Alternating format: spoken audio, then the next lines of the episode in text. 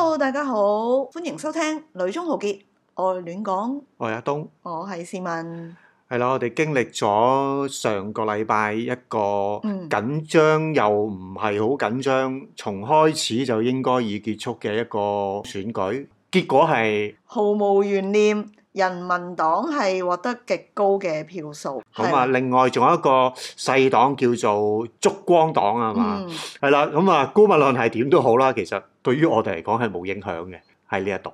其實喺邊一度都唔係可以好關我哋事，係咪？ 係喺其他地方係冇辦法關我哋事咯。都會有一種好熟悉嘅感覺啦。即係雖然話呢個人民黨攞到咁多席位啦，咁但係佢仍然都會覺得，嗯，其他攞到幾席嘅黨都係實力不容小覷，都係有啲威脅嘅。咁係咁，但係其實對於我哋最大影響嘅咧，就係塞車啦。係咪即係最主要其實係一啲嗯翻落嚟金邊嗰啲要道啊，就會係比較塞車。咁而我哋屋企就喺嗰個 gateway 嘅位置啦。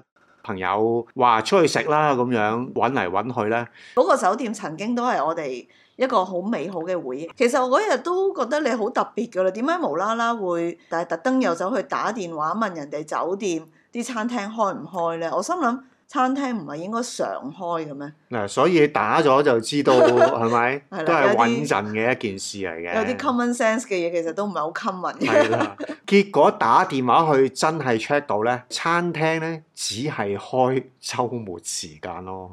你係打電話去 check 到嘅咩？你係打電話去俾人 cut 線㗎嘛？係啦，冇錯，首先係俾人 cut 線啦，咁但係我跟住我梗係死心不息打去總機嗰度再問，係啦，咁咁因但為係始終同朋友去地下嘅 cafe 咧，都係會門常開嘅。嗯，咁所以以既然係咁啦，咁我哋都去啦，即係都諗唔到有啲咩地方會比較安全啊！喺嗰一日食得，係因為大選，其實好多人翻去鄉下，連餐廳都冇開。同埋我哋去過個酒店 cafe，佢都唔係話好貴嘅，差唔多十蚊美金到一碟。係啦，即係係啦都係可可可以接接受受啦。咁但係其實我去到門口都已經覺得有一陣寒風係啦飄即係你過。你講係去到個大門口停車場 係啊，嘛因為成棟酒店咧，佢話晒都曾經係係一個熱門地方嚟㗎嘛。即係最重要嘅就係，譬如有啲咩誒國際嘅會議啊、啲政要啊，其都係住實都喺嗰度住添㗎嘛係啊，但係去到咧，竟然係連大堂燈都唔開，我仲喺度心諗係咪真係要入去咧？其實咧，我哋落車之後咧，其實門口已經係冇 bell boy 係啦，佢就係開開住個門住嗰道 門啊咁樣啦等。你自己行入去。係咯，大堂喎，酒店大堂黑媽媽，其實係一件好恐怖嘅事嚟㗎嘛仲。要冇冷氣，誒嗰件事係好詭異嘅，我都會諗就係呢間酒店真係酒店嚟㗎，行到入去成為唯一嘅顧客係啦。啦，入到間餐廳咧，佢先開 燈開冷氣啦，係，然之後仲係同啊我哋講誒，冷氣要等一等先涼嘅。 一個唏噓，一話係一個嘆息，好複雜嘅感受。因為其實我哋曾經帶過朋友去住。跟住我哋結婚周年又曾經去呢個酒店度度過咗一個開心嘅假期，係嗰種感覺就係好似睇住佢沒落咁樣。冇錯。我仲要係我哋咧係喺嗰度睇煙花嘅，你記唔記得？係，我唔好講太多嗰啲太美好、 太美好 嘅事情。我哋嗰陣時去咧，個自助早餐都好見得嚇人噶嘛。哇！何止見係得咯下人啊，見直情可以攞嚟做 YouTube 啊！真係係啊，結果我哋喺個 cafe 嗰度見到佢哋係擺咗啲自助餐嗰啲盤喺度咧，係我諗即係十度隻手指數得晒。咁咪十隻手指，啊即係好似打嗰啲誒鋼片琴咁樣 do re mi fa sol la ti do 咁樣就好似冇咗㗎啦。大家都用一個戰戰兢兢嘅心情點去菜 點菜，冇期望咯，係啊，味道都尚算 OK 嘅。係所有嘅嘢出嚟嘅味道都係可接受啦。食完之後，最後嘅結論我嘅傾向就係直情將呢個記憶抹咗佢，等佢永遠長留喺我個心目中，都係一個美好嘅回憶。係會唔會入去繼續做後花園咧？啊真係唔會啦！我諗，因為佢個花園都冇開燈，我哋都 都會感覺就係、喺柬埔寨咧，好似啲日子過得好快，你連去食嘢都感覺係一個朝代嘅更替。總係會有啲鋪頭令到我哋覺得一去到就賓至如歸，食嘅嘢覺得好啱口味，同嗰度嘅侍應好即係好傾得埋。但係唔知點解嘈一聲咧，突然間就會有啲事發生，令到會咦同佢哋好似完咗。係啦，係時候啦。即係曾經每個禮拜都去嘅餐廳咧，就係、好似以後都唔會再去嘅感覺。係好幾年就會發生一次咯，呢係啲事情。係啦，係暫時我哋都仲有誒、可能真係五隻手五指隻數得手晒指嘅餐廳就咧係。我哋放假會諗到，去得最多同埋冇壓力，唔會驚佢有好多奇奇怪怪嘅嘢做，應該首選嘅都係阿坤啊係啦，都係阿坤啦， 真係喺新加坡開過嚟嘅阿坤。係啦，我諗食嘅嘢比較啱口味啦，同埋衞生乾冇淨。錯，佢好乾淨，啲嘢食其實唔多啦，咁但係都已經即係足夠俾我哋過下癮咯，係，即係佢譬如一個海南雞飯都係四蚊美金度，咁跟住又可以有鴛鴦飲，咁所以我哋都成為咗嗰度嘅 moi 啦。如果大家記得呢個字的話係，啦，老顧客啊，熟客啊， 係 老顧客唔可以亂講啊。熟客啦，係啦，熟客啦。咁熟客有咩優惠咧？有冇係冇任何優惠嘅，即係如果講熟客，每次你去落單，因為我哋都會點鴛鴦，佢已經好記得就係、哦鴛鴦咧係要後上，係啦咁呢個係即要問都另唔使問外嘅，啊係啦，佢係要另外再去 serve 俾我哋，但係佢都好樂意咁樣做。係最近試過一次咧，啱啱有個新嘅員工咧，嗯準備沖鴛鴦，一路喺度嗰個阿 Sir 咧，佢係即刻撳住佢，叫佢唔使沖住。係你個樣好尖尖咯，嗰下嘢真係會好記得我哋一坐低咧，佢係會斟兩杯熱水，即係好啲好細緻嘅地方咧，佢表現到好細心，咁就令到你有好賓至如歸嘅感覺。係咯，即係其實啲嘢食都係唔佢唔會 加加多兩粒魚蛋，加多幾嚿雞俾你咁啊度。但係又好得意，其實我哋去得唔算密嘅喎，即係我哋如果你話作為一個熟客的話，我哋又唔係一啲好，係日日都去打等飲杯鴛鴦嗰啲，我係哋咯又唔係咁樣我啦。又唔知道我哋兩個有啲咩記憶點係令到大家 係咪好麻煩呢？呢兩個人熱死啦 係啦，啦，熱死啦啦， 30幾要我度咁沖樣熱咖啡，跟住嘢飲又要後上咁係樣咯。因為咧前嗰幾日咧，我哋個朋友同我哋講就係、上次咧，你哋帶我哋去嗰個阿坤，佢嗌熱水咧，人哋話冇喎。咁佢就好奇怪問我，佢話點解會冇咯？我就話我我都唔知啊，係咪因為我哋係 moist？但係我我覺得其實都係有原因嘅。當佢咁樣講嘅時候咧，我就喺度諗啊，會唔會係其實我哋去到咧都係會同佢哋打招呼，然之後問啊你近排點啊？都會有呢啲對話咯。冇錯。你真係好當佢哋係朋友嘅，聖誕節你都會記得啊，一人買包餅咁樣俾佢哋。雖然所費不高啦，嗯。佢哋真係好開心咯。係啊咁我覺得呢一樣嘢基本嘅，人哋記得你喺一啲重要嘅日子，我都要表達就係我都會記得佢哋咁 樣咯。咁啊係嘅，你係有仇都會記仇啦。唉，又講埋呢啲咁嘅嘢 㗎，無端辣呢啲嘢㗎真即係。係我我係話你好有記性，所以其實可唔可以講就係我哋我哋去嘅餐廳，其實啲嘢咧唔需要話極好食，幾影響我哋嘅咧都係即係服務令到我會唔會覺得好貼心？服務質素好多時都係講緊同啲侍應嘅關係啦，唔係好大問題咯。反而就係、如果個食物質素出現問題咧，呢一度嘅問題就唔係小問題，因為我哋其實期望都唔高啊嘛。嗯咁但係一去到我哋覺得哇，真係好難食劣喎，食呃啊嗰、榜排名冠軍咁樣個啊嘛。嗰個真係會會有陰影嘅喎，去係到冇錯，應該都唔係好多咁嘅經驗嘅。咁所以就更加會覺得，如果佢一出現一個令人記憶深刻嘅劣食，就好難喺我哋心目中再不能翻忘身列啊！。曾經有一段時間都好中意去一間 cafe 啦，即係特別你去咗外省，嗯，咁、我就都好中意自己一個人去，因為佢張台又夠大咧，咁我拎埋啲嘢，即係食完飯就可以坐一個晏晝有做嚿埋。光啊猛嗯啦，係啦，冇錯。咁但係咧，就係、有一次。啊同朋友去食飯，喺個 menu 嗰度出現咗一個即係類似係 special 咁樣嘅嘢，咁就係一個雞髀飯。佢一上台嘅時候，我已經覺得哇！呢只雞髀真係非洲雞嚟喎，真係黑嘅喎，揾隻叉敲落去咧，確確聲，係，其實係磚頭嚟嘅，唔係純粹話炸到硬身，而而係係炸到乾身，揾隻叉係已經拮唔到落去，嗯，係啦，咁我都係好有記憶點啊。係啊，次嗰次真係非常之嚴重，即係如果嗰個係真係廚師推介，我覺得呢個廚師真係好好神 奇。到最後我哋同個部長講，我話嗯喂，你啲雞真係唔食得喎，嗯你咁樣。佢嗱個問題就係佢真係笑笑口。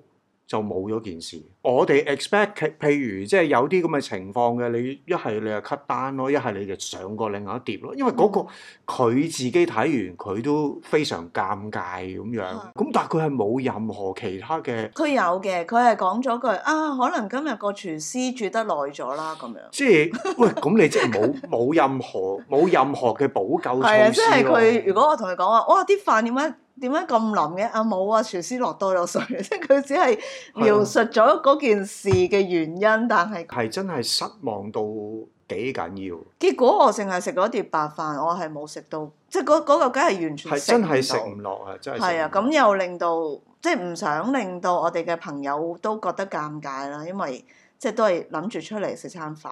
就係劣食排行榜嘅冠軍，即係從來未試過嘅體驗。呢一度嘅食肆咧，其實越嚟越多競爭，佢哋嗰個服務質素咧都係想提升嘅，特別係嗰個 customer loyalty 儲積分啊，誒、吸引仔換咖啡啊，咁甚至有一間 cafe 我哋係啊都唔錯喎、咁跟住我哋就 join 咗佢個 membership 咁樣。就啊係特別杯咖啡，都可以儲分啦。最值得我哋用嘅就係可以換一杯咖啡咯，有一個咁樣嘅休閒嘅下午。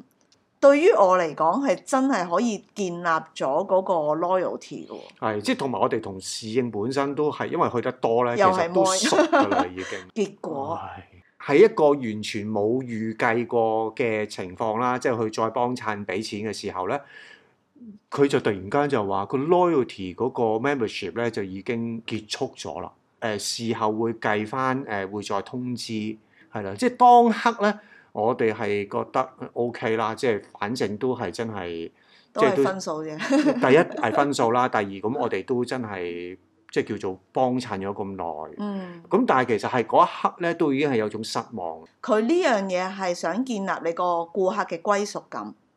咁但係佢用咗一個好，可唔可以咁講呢？用一個好粗暴嘅方法去結束咗呢個關係，係啦，即係你講都冇講，同埋就你 send 個係啦 message 同你分手啦唔。係唔係，佢佢 連 send message 都冇啊！係啊，即係當你當你喺街度見到佢嘅係時候，啦，喺街見到佢嘅時候， 係啊，我哋分咗手啦，咁嗰啲咯，即係嗯嗰嗰個 expectation 咯。事隔咗三個月、四個月嗯先再去，嗯再去問佢，嗯，喂，你哋幾時會知道會點樣處理？係啦，點樣處理啊？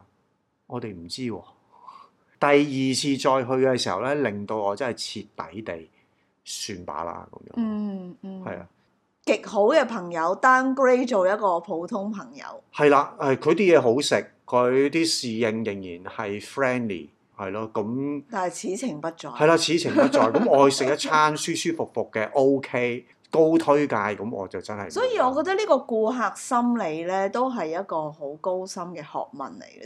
其實樣樣嘢都唔變嘅，只不過係你少咗張卡啫嘛。但係其實嗰張卡你要問喺我哋心目中係咪好高價值咧，亦都唔係。係啦，即係佢唔係有啲咩 discount 或者周年係嘅啊，終止咗呢個誒 membership 咧，就唔知點解覺得係極度失望。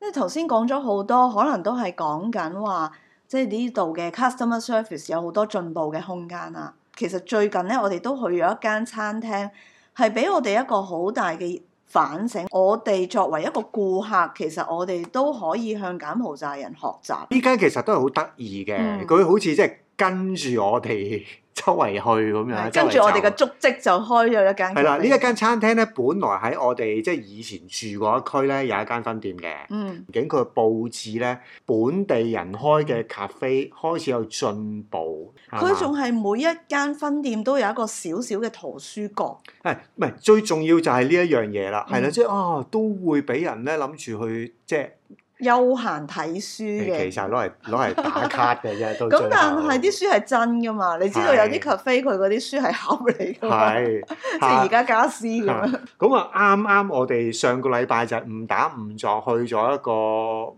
中環區 係啦中環區，係啦，就喺 Exchange Square 嘅嗰度咧，就見到有一間分店分店喎咁樣，咁我哋咪就入去啦。價錢一樣係啦，價啊錢景一樣，觀不一樣。 係啦，真係 office 嘅 lunch hour 開始咗咧，就見到間 cafe，咦坐滿人係喎，啦即係好少有噶嘛咁呢度其實坐滿人。根本台唔多嘅。嗯即係 係啦，即係個金融中心其實係要坐滿真係唔難嘅嗰度。嗯，災難就開始啦，我哋只不冷眼過喺旁度，觀，唔係我哋只不過喺度磨爛隻，阻住人哋做生 意。即係未去到有人等位，咁係所以我哋就喺度繼續磨爛隻。都諗啦，唉、咁係咪好衰咧？咁我咪再點多樣嘢食咯。唔、嗯災難嘅就係、廚房已經做唔嚟啊，輕機係啦。癱瘓，即係呢一個，我哋啲朋友嚟過柬埔寨，我記我哋其實都已經同啲朋友講過㗎啦。嗯呢度啲廚房係唔可以一次過接好多 order 嘅。嗯咁但係我冇諗過喺一個 financial 係啦，啦。個廚房其實真係唔係好多台客啫嘛。但係出面咧，你以為大家會喺度鼓噪，但係係一片祥和嘅喎。係係長和地去吹 單咯，但係唔係佢係問單啫，我覺得未去到吹嘅。即係嗰下嘢咧就已經係一種吹單嘅狀態咁啊，係應該嚟㗎咁。講，我覺得喺柬埔寨咧，金邊其實我係好少見到有人會問自己張單究竟跟咗其未。實真係從來唔使㗎嘛。係啦，咁但係所以喺呢一度一問咧，你就覺得佢係吹，但係你從一個香港人嘅角度咧，佢就只係關心啊。翻工啦，嗯佢啲嘢都未出啊。果咧，我哋係見住三四台，係三四台，唔係三四個人喎、嗯，陸續起身走，係啦， 冇鼓噪，冇鼓噪，冇拍台，我真係覺得就係大開眼界。大開眼界啦，即係同埋佢哋有啲離開嘅時候，係仲同我哋對望，然之後係笑笑口嘅啊，係笑喎，笑口啊，即真係係我哋都喺度等緊噶嘛，係咪？有少少無奈。嗯係啊，傻仔你仲等啊咁樣嗰啲啊我覺得大開眼界就係、喂，佢哋都真係好有質素。當刻咧係令到我諗起我曾經發生一件事嘅，我係啊有一次我去外省開完車入去已經好攰啦，想揾個地方食飯，咁就去一間叫做好少少嘅餐廳啦，連鎖嘅餐廳都曾經去過嘅，咁就去啦。咁我就叫咗個海南雞飯，個侍應捧出嚟嘅時候咧，即係有嗯啲奇怪嘅嘢出現嘅，我就發現咧。就係嗰碟海南雞飯咧，係淋滿晒豉油，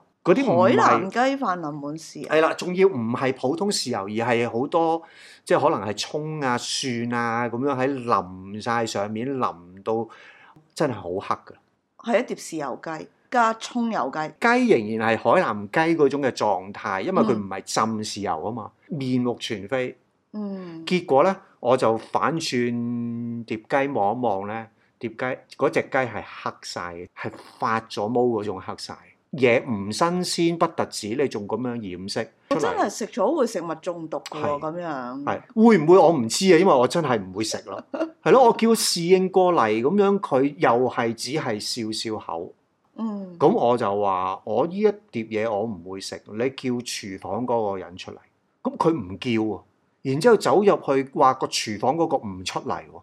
嗯係咯，咁我我係直情走人。我係想講早兩日我哋去嗰間餐廳見到啲柬埔寨人等咗咁耐，到最後佢都係非常安靜笑笑口咁走。我係衷心地欣賞，衷心地佩服。我心裏邊真係有諗啊，以後我能唔能夠即係都帶住呢一種態度，即係人哋錯，我都仍然 keep 住自己係咪做翻一個高尚嘅嚇、啊即係品格高好少少嘅一個食客得唔得咧？咁樣我唔知啊，但係。喂你你而家可以設身處地又再諗下啦。如果今晚我哋出去食飯，跟住嗰碟雞係臭嘅，咁你會點啊？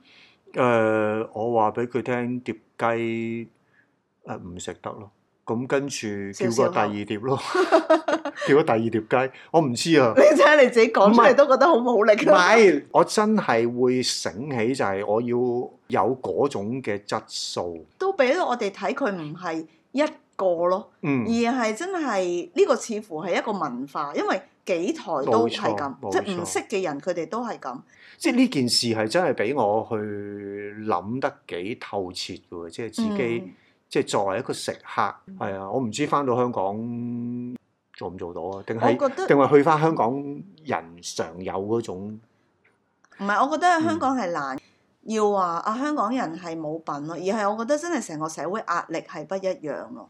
即係當柬埔寨你食唔到嗰餐飯，可能公司都仲會明白或者俾多十分鐘寬限，但係喺香港係嗰種急或者係嗰種節奏係其他人都會俾你。嗯，唔係話哦，我可以笑笑口，你就可以餓住個肚一路做到夜晚八點九點。喺呢一度真係可以嘗試學習下，就係 relax 啲去面對呢啲嘢咯。不過我希望我哋唔會遇到同一個情況咯，雖然 即係要等食咁耐，其實我哋就會死咗㗎啦。乜等食都唔緊要，但係如果上嗰碟嘢出嚟真係臭嘅咧，咁你真係好難保持微笑嘅呢件 事，係咯。或者我亦都要請教下本地人遇到咁嘅情況應該點做。好啦，咁我哋今日嘅節目時間又差唔多啦，下個禮拜再同大家見面啦。好啦，嗯，拜再拜。見，拜拜。